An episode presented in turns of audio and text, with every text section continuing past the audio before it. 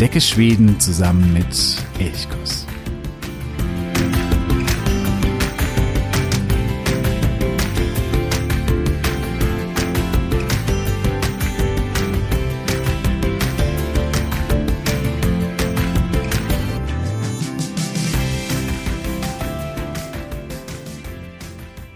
Heute ist der dritte Advent. Wir befinden uns eine Woche vor Weihnachten.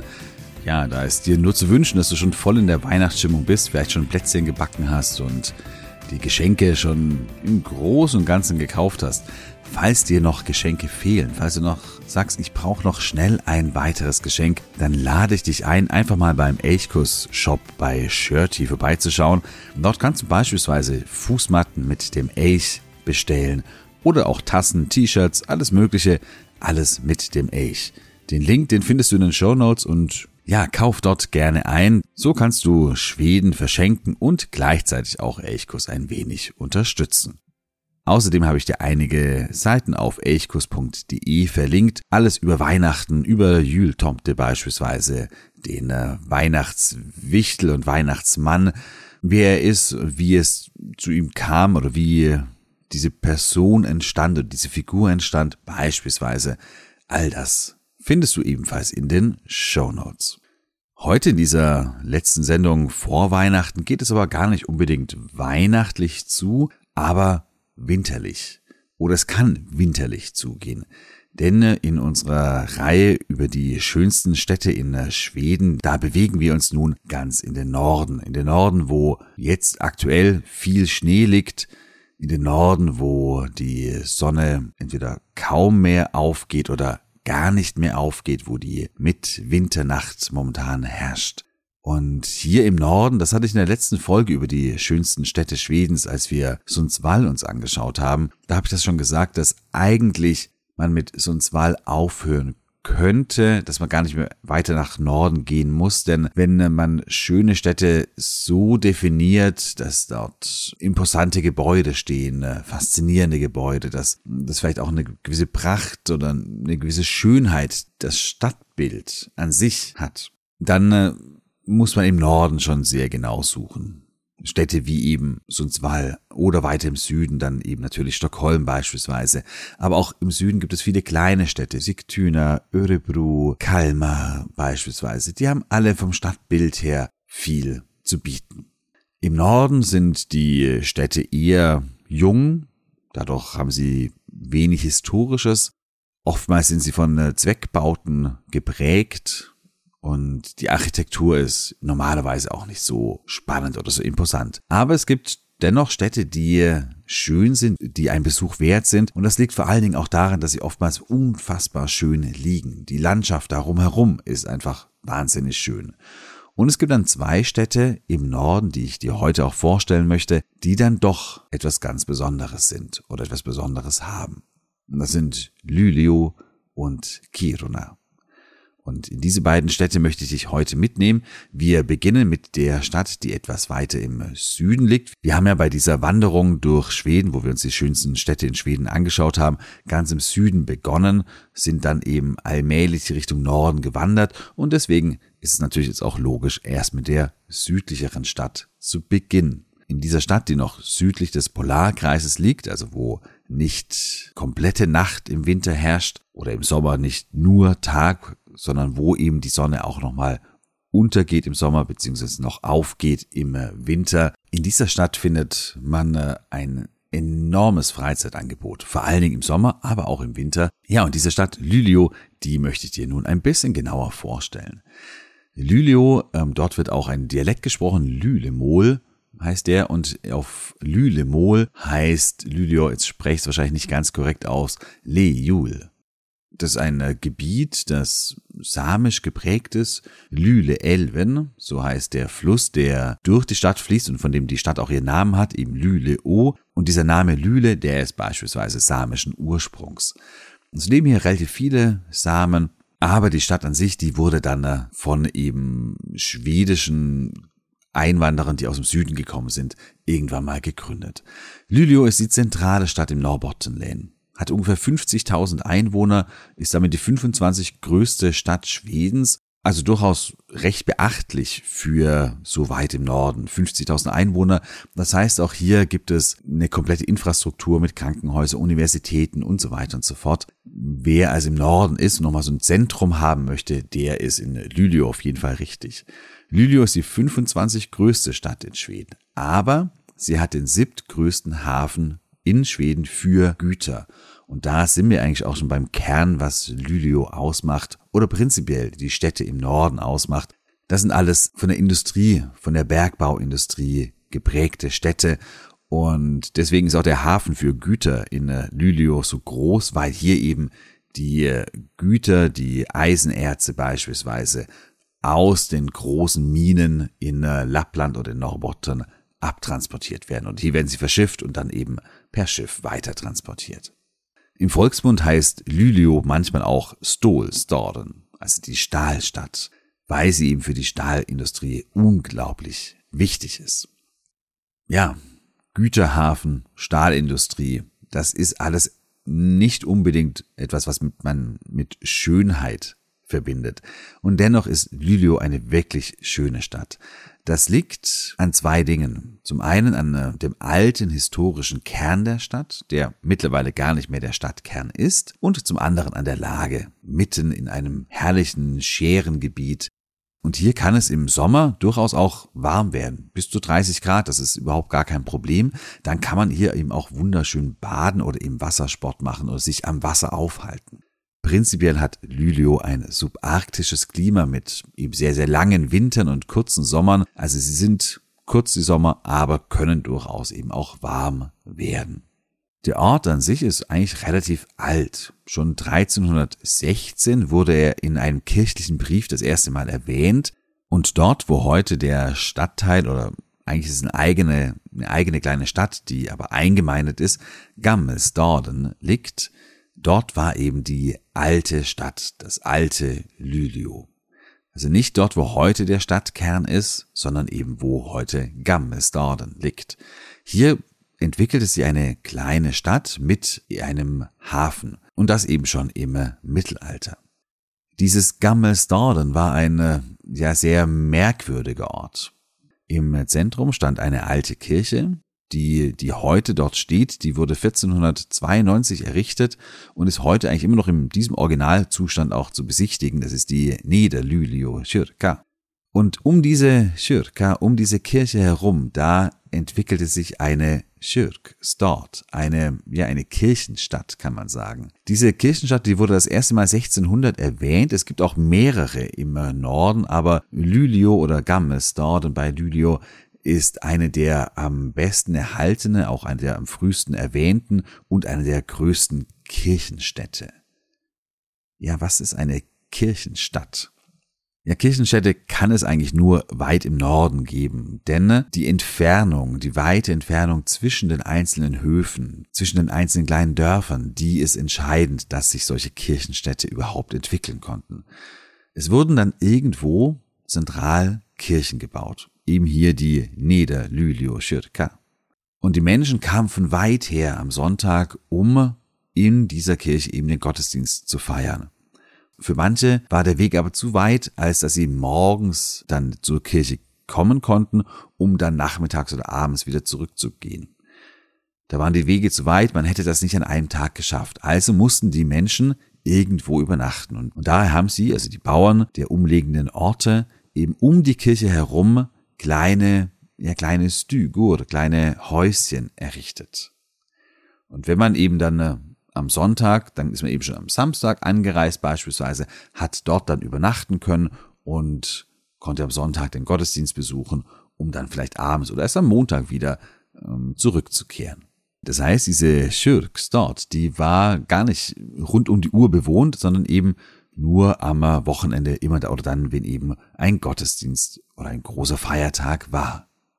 In Luleå bzw. in Gammelsdorden, da stehen heute noch 400 solcher Häuser. Und diese Häuser, die gehören seit 1996 zum UNESCO Weltkulturerbe, weil die UNESCO sagt, das ist wirklich etwas Einmaliges. Wie gesagt, es gibt ein paar weitere solche Schirkstäder, aber eben in Luleå ist sie ganz besonders gut erhalten. 400 Häuser. Die meisten sind heute privat, manche gehören aber auch noch der Kommune und manche sind nach wie vor eine Kyrkstuga, also die man eben nur am Wochenende bewohnen kann. Es ist schwer, sich das richtig vorstellen zu können, wie da das Leben ablief. Am Werktag muss es da richtig ausgestorben sein, in Gammelsdorden. Am Wochenende dann aber ist hier das pralle Leben. Da hat man sich getroffen, da hat man sich ausgetauscht. Das war natürlich auch eine Möglichkeit, dass sich viele Menschen aus den umliegenden Höfen und Orten endlich mal treffen konnten. Gerade im Winter war es ansonsten ja nicht möglich, dass man mal gesagt hat, ich fahre mal zum Nachbarn oder wie auch immer. Und deswegen muss es hier dann an diesen Gottesdienstwochenenden wirklich hoch hergegangen sein mit ihm viel, viel Leben, viel Austausch, also eben viel, ja, heute würde man sagen Socializing. Das war dann eben hier der Fall. Und wenn du in Lylio bist, dann fahr auf jeden Fall ein bisschen raus aus der eigentlichen Stadt eben nach Gammelsdorden in das alte Zentrum. Denn diese kleinen Häuschen, die manchmal so ein bisschen windschief dastehen, sind einfach wahnsinnig süß und putzig. Und gerade im Winter, wenn auch Schnee liegt, die Kirche im Zentrum, manchmal so ein bisschen im Hintergrund und dann die Häuser davor, das sind einfach wahnsinnig schöne Motive. Es ist urgemütlich und hier einfach hindurchzuschlendern und diese Atmosphäre aufzusaugen, das ist einfach richtig, richtig schön. Und deswegen zählt für mich Lülio eben auch zu einer der schönsten Städte in Schweden, wegen eben nicht dem eigentlichen heutigen Stadtkern, sondern wegen dem alten Stadtkern, wegen Gammelsdorden. Direkt angrenzend an Gammelsdorden gibt es auch noch ein Freilichtmuseum, das Friluftsmuseet Hägnan. Das kann man das ganze Jahr über betreten. Auch hier, das ist wie in vielen anderen Freilichtmuseen in Schweden auch, wo man eben alte Gebäude anschauen kann und damit so ein bisschen das Leben in früheren Zeiten, ja, nicht nachvollziehen, aber so ein bisschen besser verstehen kann, vielleicht ein bisschen besser kennenlernen kann. Dieses Freilichtmuseum ist das ganze Jahr über geöffnet, also man kann es das ganze Jahr über hineingehen, die Häuser von außen anschauen. Das Museum aber, das ist nur von Frühjahr bis Frühherbst geöffnet, also in der Nebensaison im Winter eben nicht. Ja, wann diese Schürks dort genau entstanden ist, das wissen wir heute nicht. Wie gesagt, 1600 wurde sie das erste Mal erwähnt. Das ist auch die Zeit, wo dann Lydio allmählich zur Stadt wurde. 1621 wurden dem Ort die Stadtprivilegien verliehen durch König Gustav II. Adolf, der sehr, sehr viele Orte zur Städte erhob. Deswegen ist Gustav II. Adolf, wir kennen ihn in Deutschland vor allen Dingen, weil er im Dreißigjährigen Krieg eingriff und dann in der Schlacht bei Lützen auch fiel. Deswegen kennen wir ihn hauptsächlich so als Kriegerkönig. Aber innerhalb von Schweden ist er deswegen auch sehr, sehr wichtig, weil er wirklich sehr viele Orte zu Städten machte und damit auch vielen Orten so einen Entwicklungsschub gab. Unter anderem eben auch Lylio. Nun hatte Lylio aber auch ein kleines Problem ich habe vorhin schon gesagt, dieser Hafen, der in Gammelsdorden existierte, der ist schon sehr alt und irgendwann mal bekam er ein kleines Problem. Oder nicht ein kleines Problem, es war ein relativ großes Problem. Denn äh, die skandinavische Landhebung, die war unerbittlich. Das habe ich auch schon ein paar Mal erwähnt in anderen Sendungen. Die äh, skandinavische Landmasse, die hebt sich Jahr für Jahr ein kleines bisschen. Früher waren das Zentimeter pro Jahr, heute nur noch ein paar wenige Millimeter pro Jahr. Seitdem eben die Gletscher aus der letzten Eiszeit verschwunden sind, hebt sich die Landmasse. Für Gammelsdorden und für den Hafen in Gammelsdorden bedeutete das, dass irgendwann mal das Hafenbecken einfach zu flach, zu sandig wurde und man den Hafen eigentlich nicht mehr nutzen konnte. Deswegen wurde etwas weiter südlich auf einer Landzunge ein neuer Hafen angelegt. Und hier wurden auch die Menschen, ja, man versuchte sie zu bewegen, dass sie doch ihre alten Häuser verlassen sollen und dann in diesem neuen Zentrum da sich ansiedeln sollen. Und so wurde allmählich, das war sehr schwierig und sehr schleppend, aber so allmählich wurde da eine neue Stadt, etwas ein bisschen südlich, ein paar Kilometer südlich von eben dem alten Zentrum von Gammelsdorden angelegt.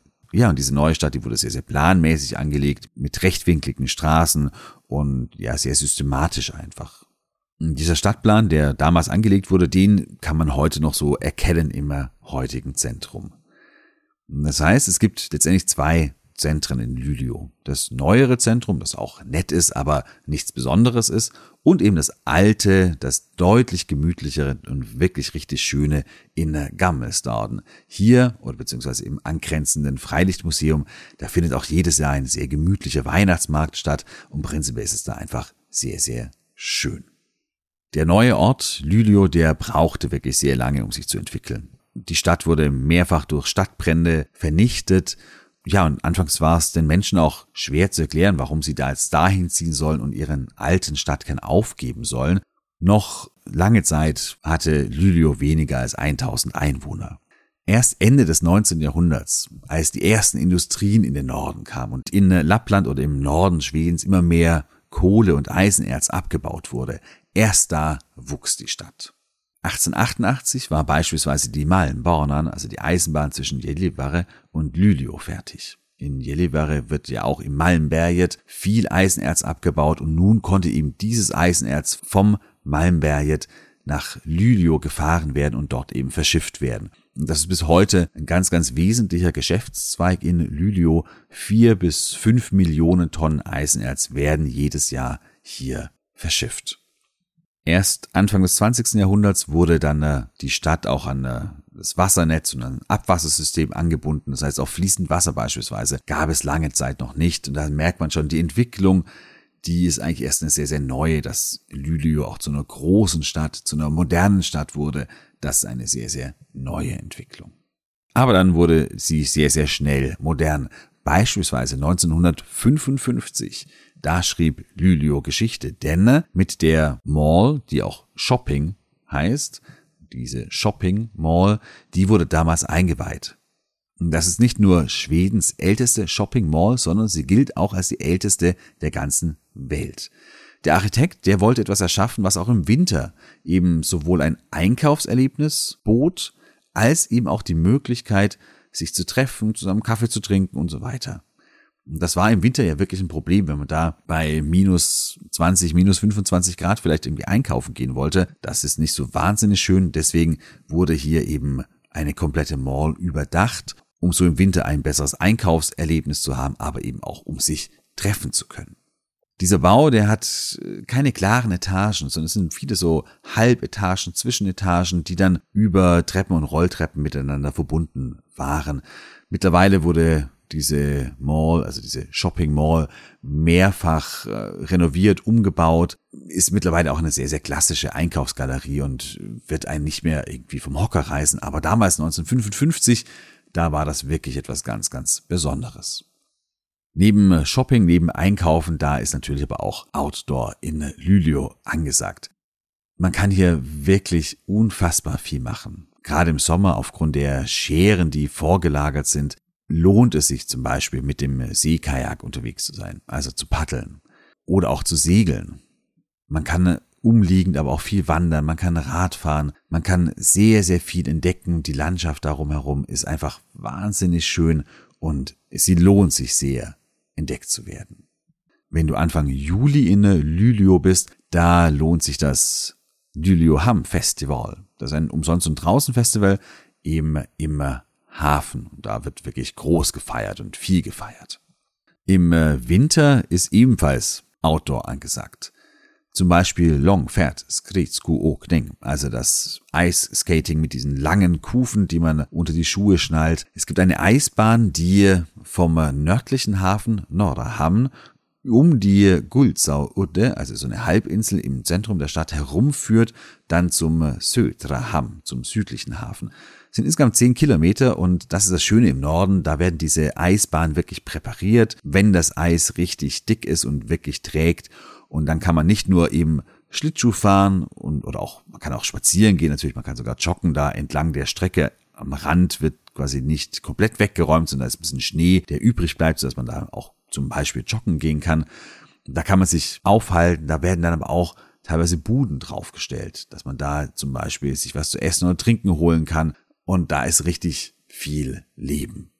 Man kann neben dem Schlittschuhfahren aber natürlich auch Eisangeln. Man kann mit dem Hundeschlitten fahren. Man kann Langlaufski fahren beispielsweise. All das ist natürlich möglich. Es gibt wirklich viel Schnee.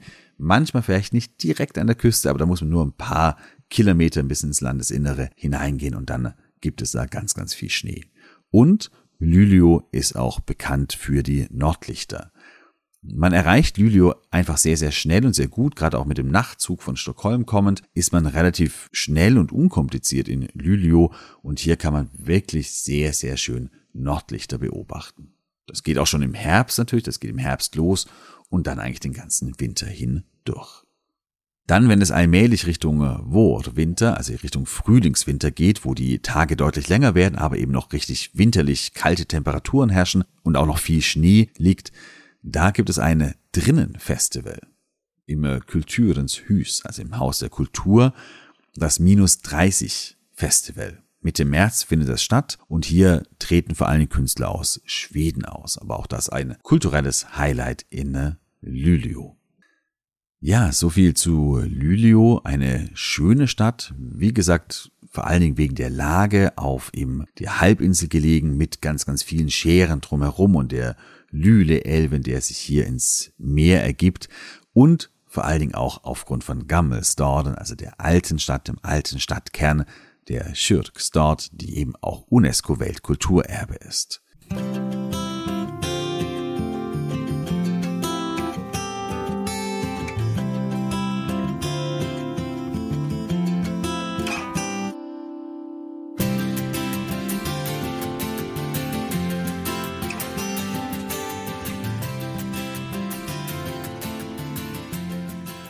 Wenn man nun von äh, Lülio mit dem Zug oder mit dem Auto weiter Richtung Norden fährt, dann kommt man irgendwann mal an äh, einem Ort vorbei, mitten im Nirgendwo ist der Polcirkel, steht dort, der Polarkreis. Man überquert ihn und im Hochsommer heißt das, hier wird es nun gar nicht mehr dunkel oder im äh, Winter, also gerade aktuell beispielsweise, bedeutet das, es wird nicht mehr hell. Die Winternacht herrscht. Und hier ganz weit im Norden, da findet sich noch eine Stadt, die auch etwas Besonderes ist. Auch hier nicht, weil sie besonders schön ist.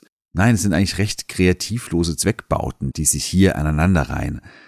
Schön ist die Stadt, wenn man nur die Gebäude betrachtet, nicht. Aber Kiruna, das ist die Stadt, um die es geht, die ist aus anderen Gründen besonders. Zum einen, weil die Stadt eben nördlich des Polarkreises liegt, wo es im Winter nicht mehr hell wird, im Sommer nicht mehr dunkel wird. Zum äh, Zweiten, weil die Stadt inmitten einer endlosen, fantastischen Natur liegt in der Weite Lapplands. Und zum Dritten, weil die Stadt umgezogen wird. Und das ist natürlich wirklich einzigartig. Kiruna ist noch jünger als Lülio. Lülio wurde ja 1621 zur Stadt erhoben. Da gab es Kiruna noch gar nicht. Hier lebten die Samen und das Gebiet war überhaupt gar nicht erschlossen für Nicht-Samen. Kiruna wurde erst im Jahr 1900 gegründet. Sie, die nördlichste Stadt Schwedens, wurde gegründet von Hjalmar Lundbohm. Und dieser Hjalmar Lundbohm, der ist leitender Angestellter des Grubenunternehmens LKAB gewesen. Und daran merkt man schon, okay, wenn ein Angestellter eines Großunternehmens als Stadtgründer gilt, dann muss dieses Großunternehmen wohl eine große Bedeutung haben für die Stadt. Und dem ist auch so.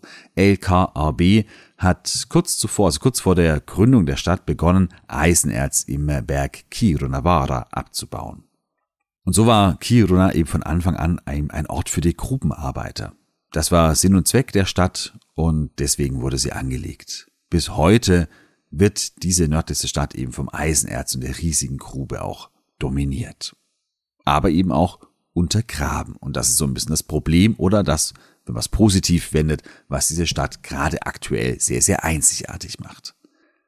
Wenn du mit dem Auto über die I10 oder mit der Bahn nach Kiruna kommst, dann fällt der vom äh, Bergbau gestaltete bzw. auch verunstaltete Berg Kirunavara sofort ins Auge.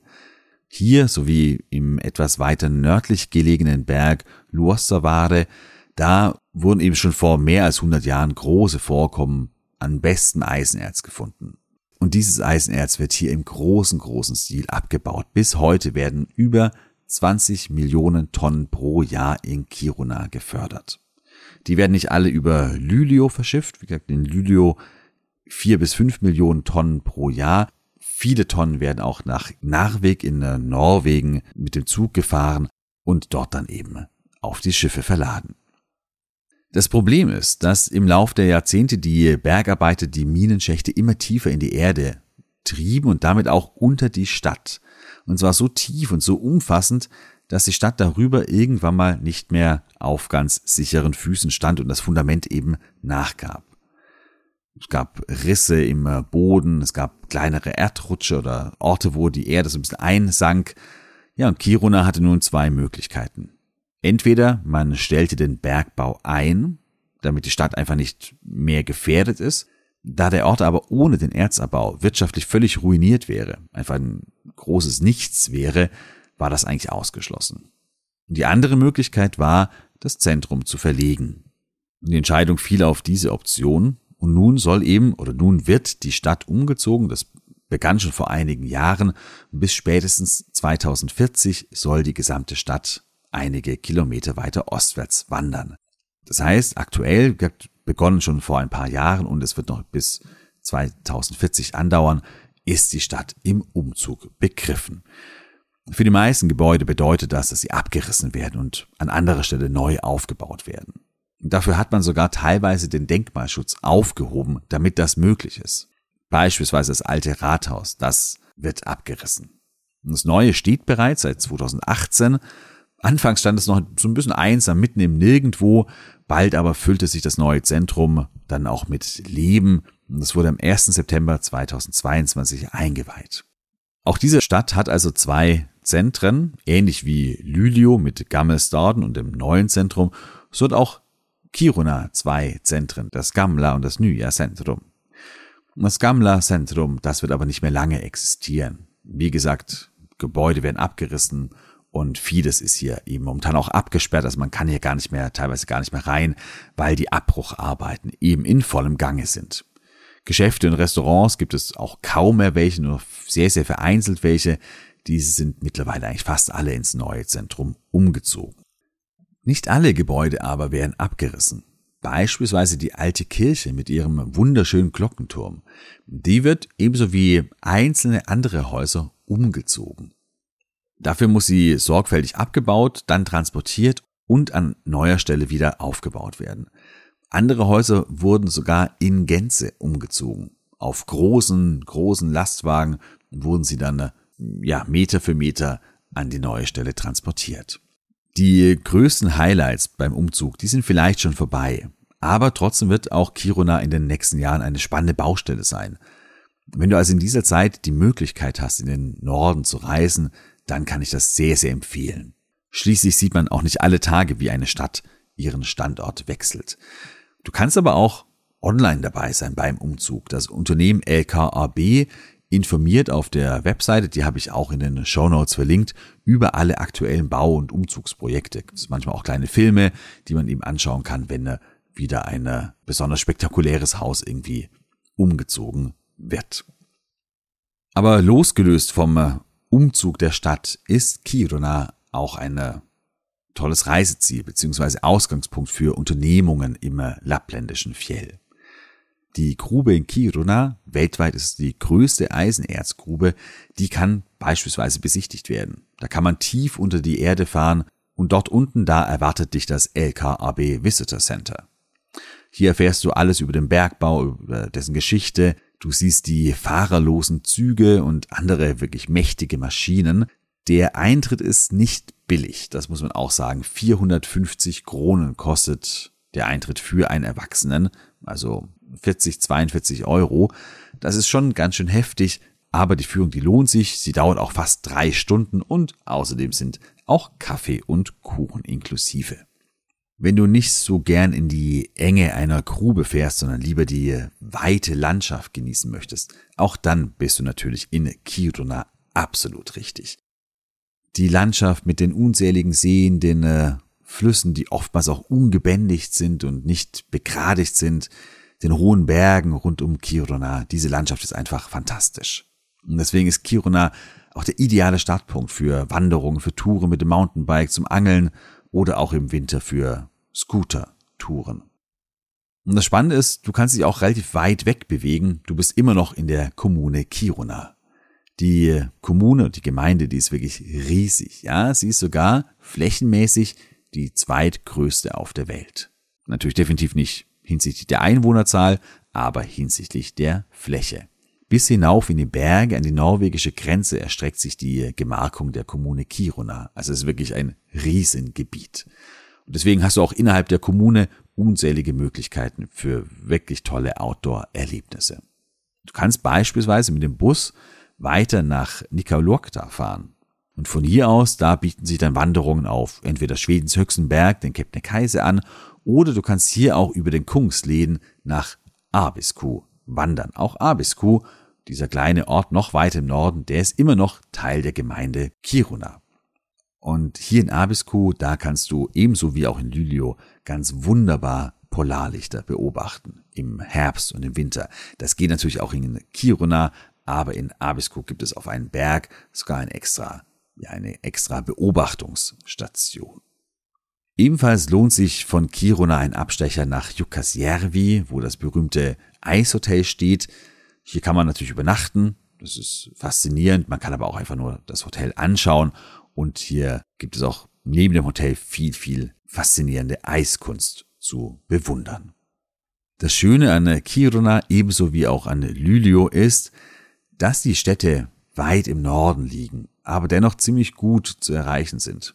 Ich habe es vorhin schon gesagt, der Nachtzug von Göteborg oder von Stockholm, der fährt jeden Tag Richtung Norden, dann eben über Boden und von Boden kann man eben weiter nach Lylio fahren oder dann eben weiter nach Kiruna und damit ja, kommt man innerhalb von einer Nacht weit in den Norden. Kiruna hat auch einen eigenen Flughafen, der mehrmals täglich von Stockholm aus angeflogen wird, also auch das ist möglich. Wenn du dann schon hier so weit im Norden bist und wenn du mit dem Zug unterwegs bist, dann äh, empfehle ich dir, dass du sagst, okay, ich fahre mit dem Zug von Kiruna noch mal ein bisschen weiter auf dieser alten Eisenerzstrecke bis nach Narvik. Denn diese Strecke ist wunderschön und auch Narvik ist eine sehr, sehr sehenswerte Stadt. Auf die gehe ich nicht näher ein, weil sie dann schon in Norwegen liegt und ich kümmere mich hier ja vor allen Dingen um Schweden. Aber die Eisenbahnstrecke, die ist so spektakulär. Wenn du da weiterfährst, dann fährst du erstmal an Abisko vorbei, an Riksgrenzen vorbei, also der letzte Ort, der letzte schwedische Ort vor der norwegischen Grenze. Dann geht es hinauf in die norwegischen Berge, ehe die Strecke dann schließlich steil abbricht und du auf einer spektakulären Fahrt hinunter nach Narvik fährst.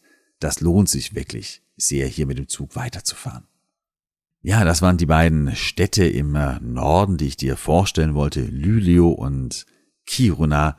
Zwei Städte, wie gesagt, bei denen man Schönheit anders definieren muss, als man es vielleicht tut bei Städten weiter im Süden. Lohnende Reiseziele. Wenn du schon mal da warst, wenn du hier noch weitere Tipps hast, dann schreib gerne an elchkus.elchkus.de oder hinterlasse bei Podigy einfach einen Kommentar unter der Folge. Ja, nun wünsche ich dir eine schöne letzte Woche vor Weihnachten, gute und nicht allzu stressige letzte Vorbereitungen und dann hören wir uns wieder in der nächsten Woche an Heiligabend und da wird es natürlich um Weihnachten, um den Heiligabend in Schweden gehen. Bis dahin eine wunderschöne Woche. Ha det så bra.